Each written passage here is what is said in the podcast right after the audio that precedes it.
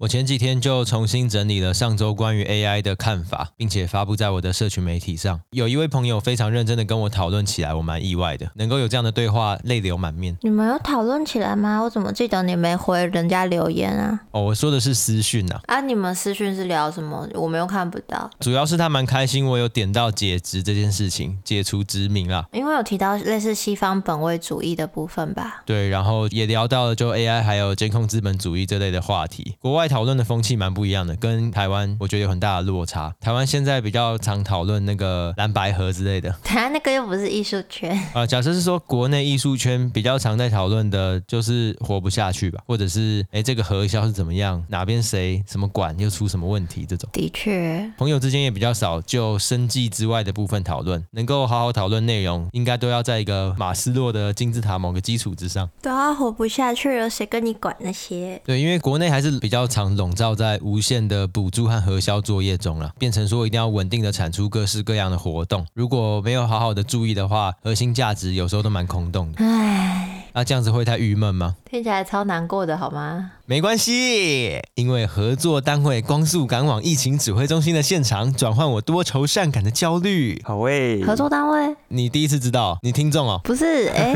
怎么会这么这么猛哦？这一次要和大家介绍的艺术计划是名为 WAR UZU 的互动电影计划。窝是漩涡的窝，是由曾获得第十九届台新艺术奖视觉艺术奖的艺术家张硕颖和导演刘嘉欣合作的作品，结合了手机游戏、互动科技与沉浸式体验。网站本身我觉得算是做的蛮有质感的，大家可以去逛逛看。而且我看到故事本身还蛮有意思的。男主角阿直从顶楼一跃而下后，女主角月爱起身开始寻找他死亡的蛛丝马迹，却意外发现阿直热衷的虚拟恋爱游戏《窝 UZU》中也有着名为月爱的少女。可以理解成是青春浪漫的故事，又带上一些悬疑的元素啦。发现男朋友的老婆名字跟自己一样，感觉怪怪的。到底谁先谁后啊？不对，他们好像不是男女朋友。不过你刚刚有说他是互动电影计划，所以他是可以决定走向。他就是通常我们去看电影坐着嘛。那像这种互动电影呢，通常就是你可以跟其他观众互动。跟观众互动是什么鬼？会被赶出去吧？没有啦。所以互动电影通常是在说观看作品过程，不只是看着，也可以参与到作品的走向。以 War UZU 这件作品来说，就是大家可以透过自己的手机来决定这场充满着暧昧以及悬疑。故事的最终结局，而且说到这种互动类型的影视作品，很容易就可以联想到一些作品了。哦，对，我之前看过《黑镜》潘什么的，潘达斯奈基啊，Bandersnatch。哦，这个很难记诶，但我就很清楚的记得，好比说男主角在公车上，我就可以决定他要找旁边的人搭话，还是戴起耳机不理旁边的人，就会完全影响到后面故事的走向。对，就是每个选择都会影响电影角色的行为，甚至电影角色本身也知道他们正在被操控，试图反抗这种控制。我以前还看过 YouTube 上面有人透过设计影片按钮来创造类似的互动观看体验，每次体验到都觉得蛮有趣的。哦，你说他按了按钮会播下一部影片？对，所以你一个影片看完之后，可以选择接下来剧情要看哪一个啦。哦，这种是比较土炮的做法。对啊，跟之前玩过的恐怖游戏《黑象级》有点类似，做出关键选择，一起承担和沉浸在选择中。所以张硕颖工作室他们的贴文呢，有一个很可爱的 hashtag，就是记得带手机，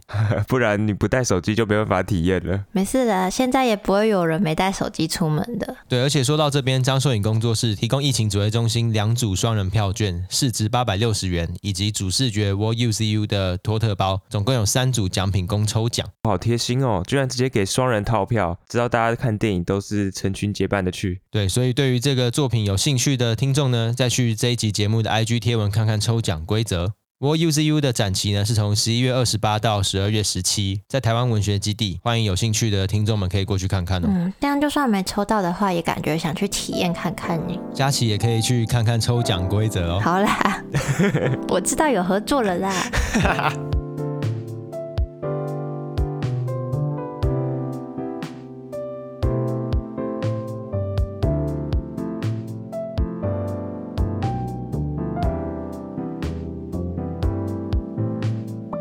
欢迎收听疫情指挥中心，我是提姆，我是佳琪，我是季汉。我们透过艺术新闻来讨论艺术与世界的关系。现在的录音时间是二零二三年的十一月十四号的晚上。我们来到第一百三十九集。我们这一集是要来聊艺术与大麻的旧史新闻。副标题是“呼麻算不算草食性艺术家？”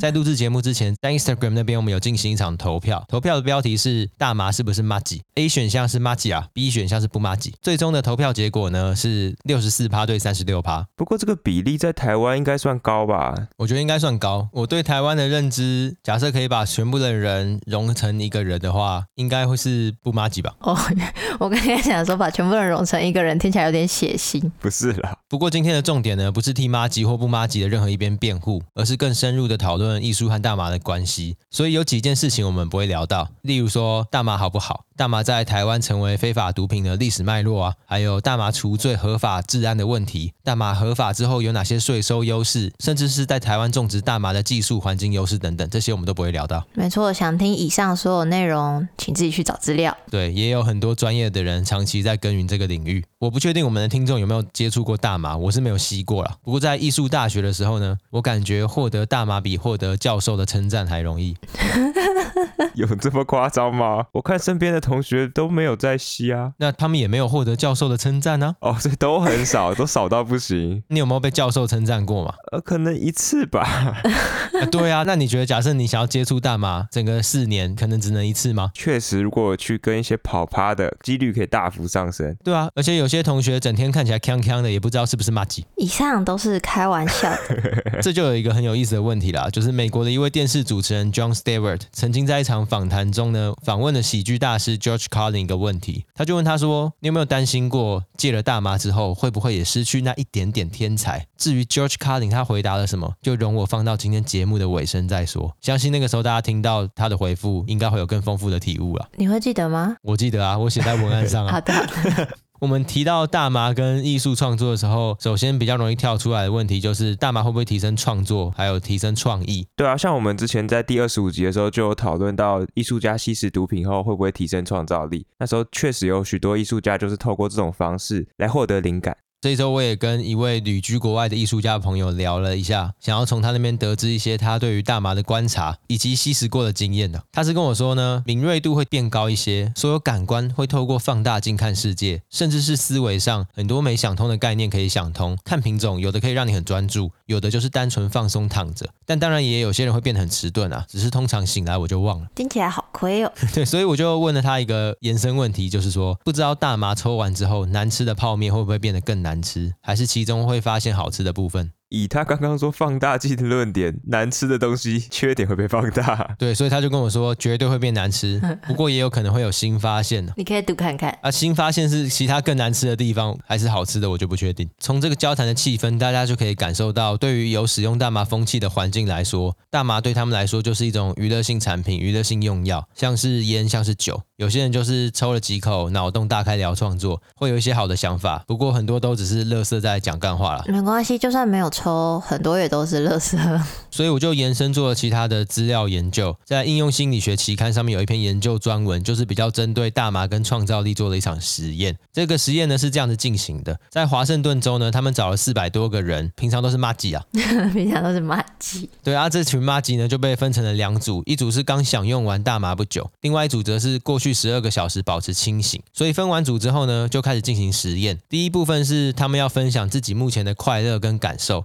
再来就是重头戏，他们面前会有一块砖头，在短短的四分钟之内呢，这些参与者要尽可能提出这个砖头可以拿来做什么事情，最后再做相相比较。这个实验蛮有趣的，它等于是透过比较科学的方式来验证到底大麻会不会提升你的创造力，所以结果是会吗？最终结果就是没差哦，就两边提出来的数量差不多啦，提案量差不多。可是我觉得这个报告有一个缺失啊，就他没有让我看到提案的内容是什么啊，搞不好提案的数量虽然一样，但是某一边的比较有意思。对啊。搞不好某一边都直接去撞砖头，只是有一个地方很不一样。有呼的人呢，很明显的感觉自己比较开心，还有自己提出的概念很棒，对自己非常有信心，听起来超强的。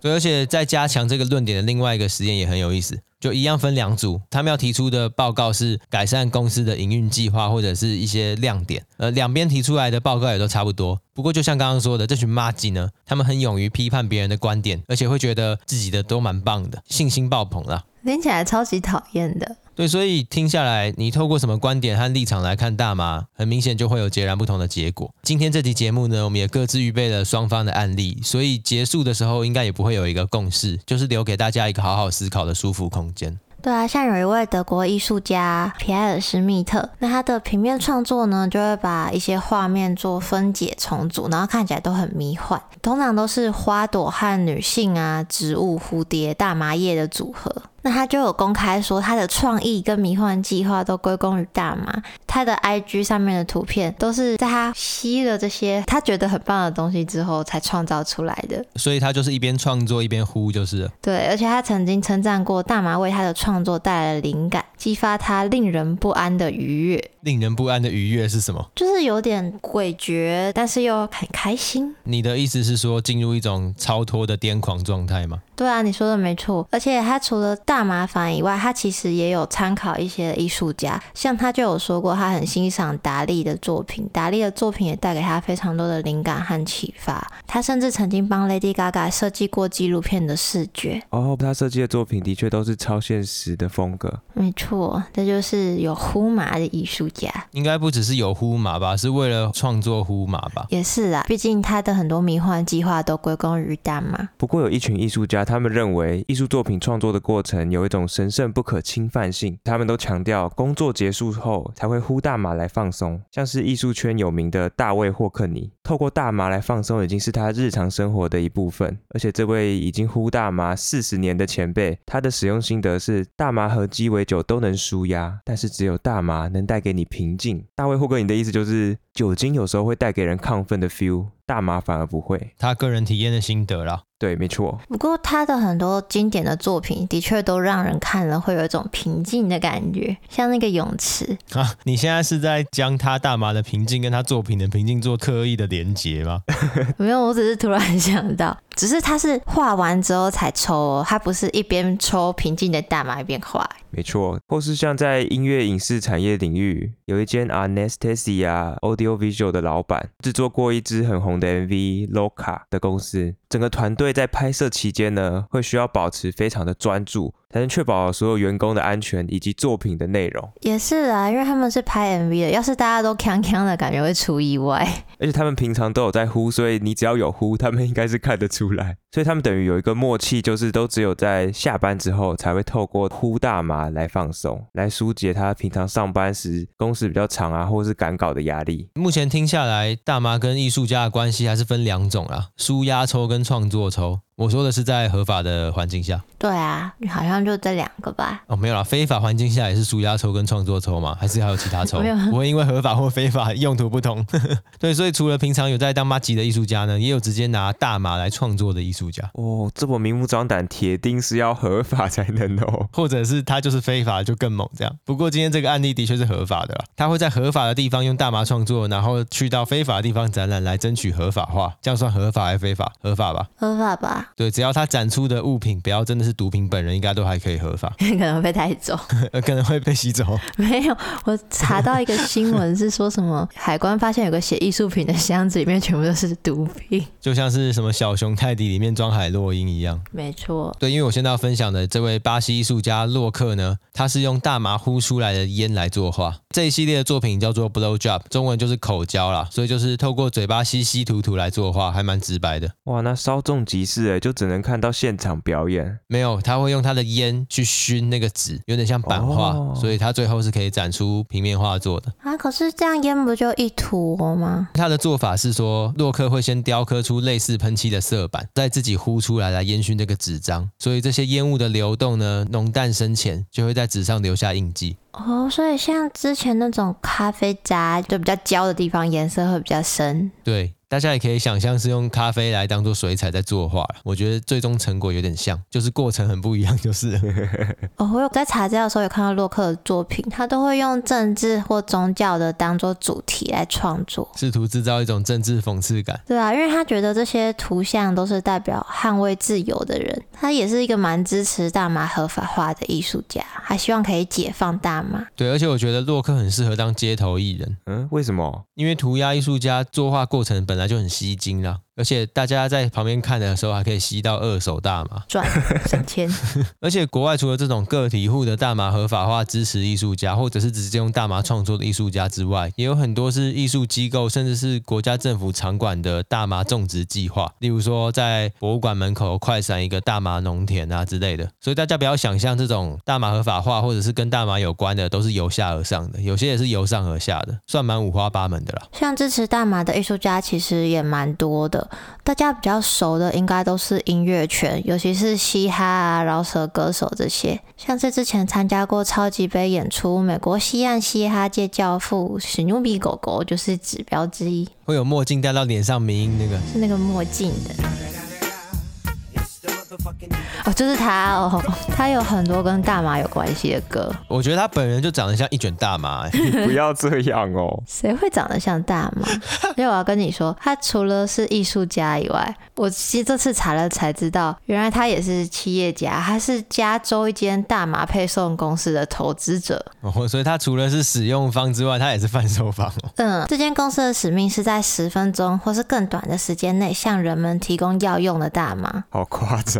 我只能说，这样的公司真的蛮自由社会的。而且除了刚刚那个配送公司，他还有创了一个线上大麻网站，跟建立了一系列合法大麻产品，希望可以把大麻推广出去。他们的核心精神是什么？好东西跟好朋友分享吗？应该是这样，没错。然后他们也站在一个这个东西按照比例原则来说，并没有需要是非法的这个前提嘛。因为有很多东西也是好东西，但它也不是说所有东西好东西就一定都可以分享。是啊，就。我觉得他们踩的点是跟烟还有酒一样，所以才会去做这样子的推广。对啊，而且我看到不只有 Snoop，他有创造自己的这种大麻商品。还有其他很多音乐人也有，他们就是会让大麻的成分控制在一定的比例之下，就会变成是合法的。哦，从比例来根本上控制吗？台湾其实也可以进口大麻，可以吗？只是它的比例低到无法达成。我做的资料啦，啊，我说错的话欢迎来打脸。而且我们前面就已经说我们没有要讨论这个了哦。好，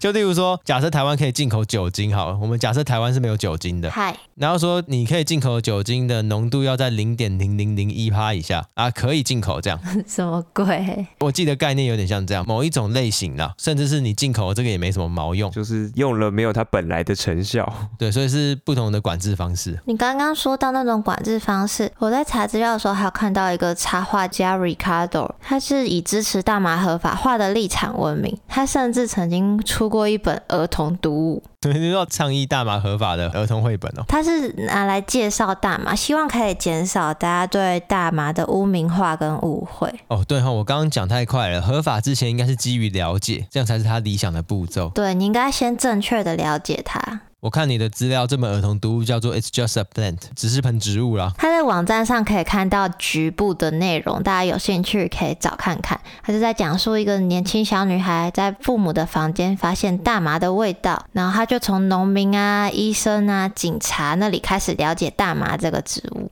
我觉得这个架构蛮有意思的，只是我很好联想到反对方，他们会说啊，这是不是也可以应用在什么什么什么什么东西上面？就不是，所有东西都个案讨论。没错，而且他书有放在网站上，大家有兴趣也可以去看看。有这种看起来比较可爱，从儿童教育就在消弭误会、消弭差异偏见的绘本艺术家，一定也有真的很反对的。这两股力量就是一定要同时在这个世界上存在。没错，有一群我们可以称呼他为身体健康派的艺术家们，他们主张你的生活中不能有任何的药物或酒精，必须靠身体健康保持清醒过生活，也不能看 Netflix。呃，Netflix 是用看的，他们应该不至于都反对啦。我以为是他们反对任何很 chill 的可能性。没吧？他们觉得散步也很 chill 啊。散步，他们一定赞同的。身体健康，精神好。身体健康派这群艺术家，他们觉得大家都过度美化酒精跟大麻带来的影响了，而忽略某些隐忧。像是一个著名的艺术家 Jackson Pollock，他在出名之后呢，面对创作产量的压力，以及难以超越自己巅峰的那种失落感，开始有了酗酒的习惯，最终不幸在一次酒驾的意外中身亡。这问题听起来很明显，就只是酒驾吧？对，但是呢，身体健康派他们就认为是要零酒精，那就不会有酒驾的可能。还是不要有车，不要有车就有点太浮夸了哦。因为这派的艺术家里面，他们还会都会自己现身说法，分享他们在戒酒跟戒毒之后的生活是多么的美好。哦，所以他们全部都是过来人哦。对，他们当初也是觉得喝酒可以获得灵感，但是有这个起头之后，他们就会渐渐变成说，为了社交也会喝酒，放松也喝酒，最终所有事情都是喝酒的借口，所以他们就主张完全不要酒精。这听起来就只是一个成瘾的人需要戒除而已啊。没有，听起来很像纸锥花运动的宣导。他们应该是比较不相信人类的意志力，因为只要一开始喝了，他们就很难去拒绝，最终就会很有可能导向成瘾。他们这样说也不算是全错啦，但感觉我还是相信一点人类的。人类的哪个部分？人类好复杂哦。人类的很多部分，会酒驾的部分，不是酒驾部分，就是适当饮酒或是适当嗑药，适当成瘾。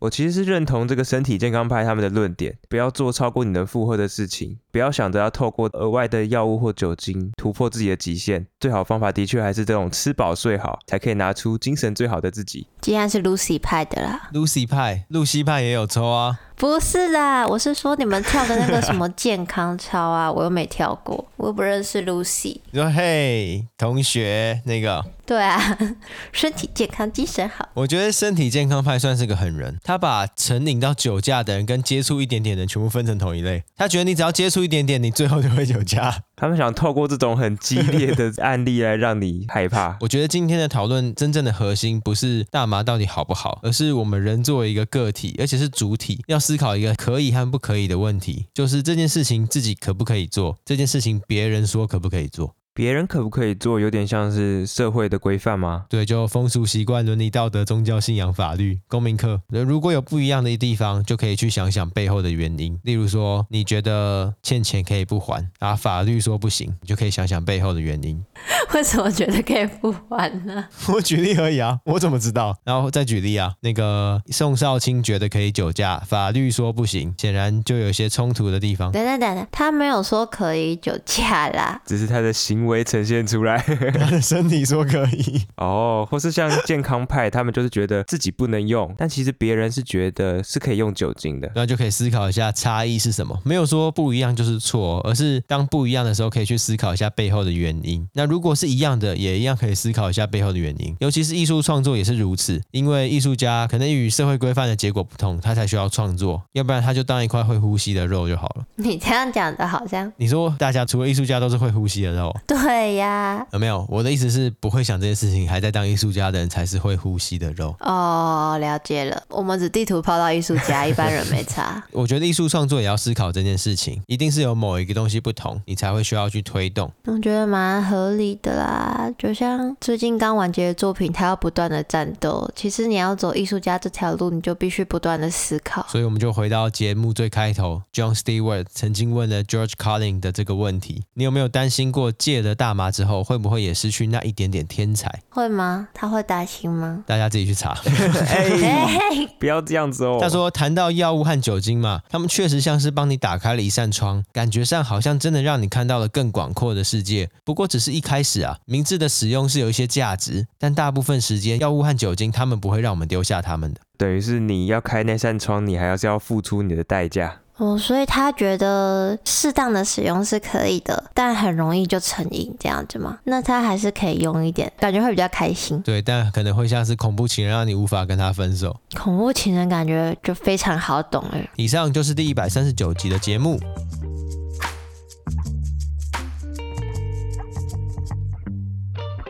没错，那除了以上大麻的新闻以外，大家也不要忘记在这篇的 IG 贴文去抽 WOUZU 的参加券哦。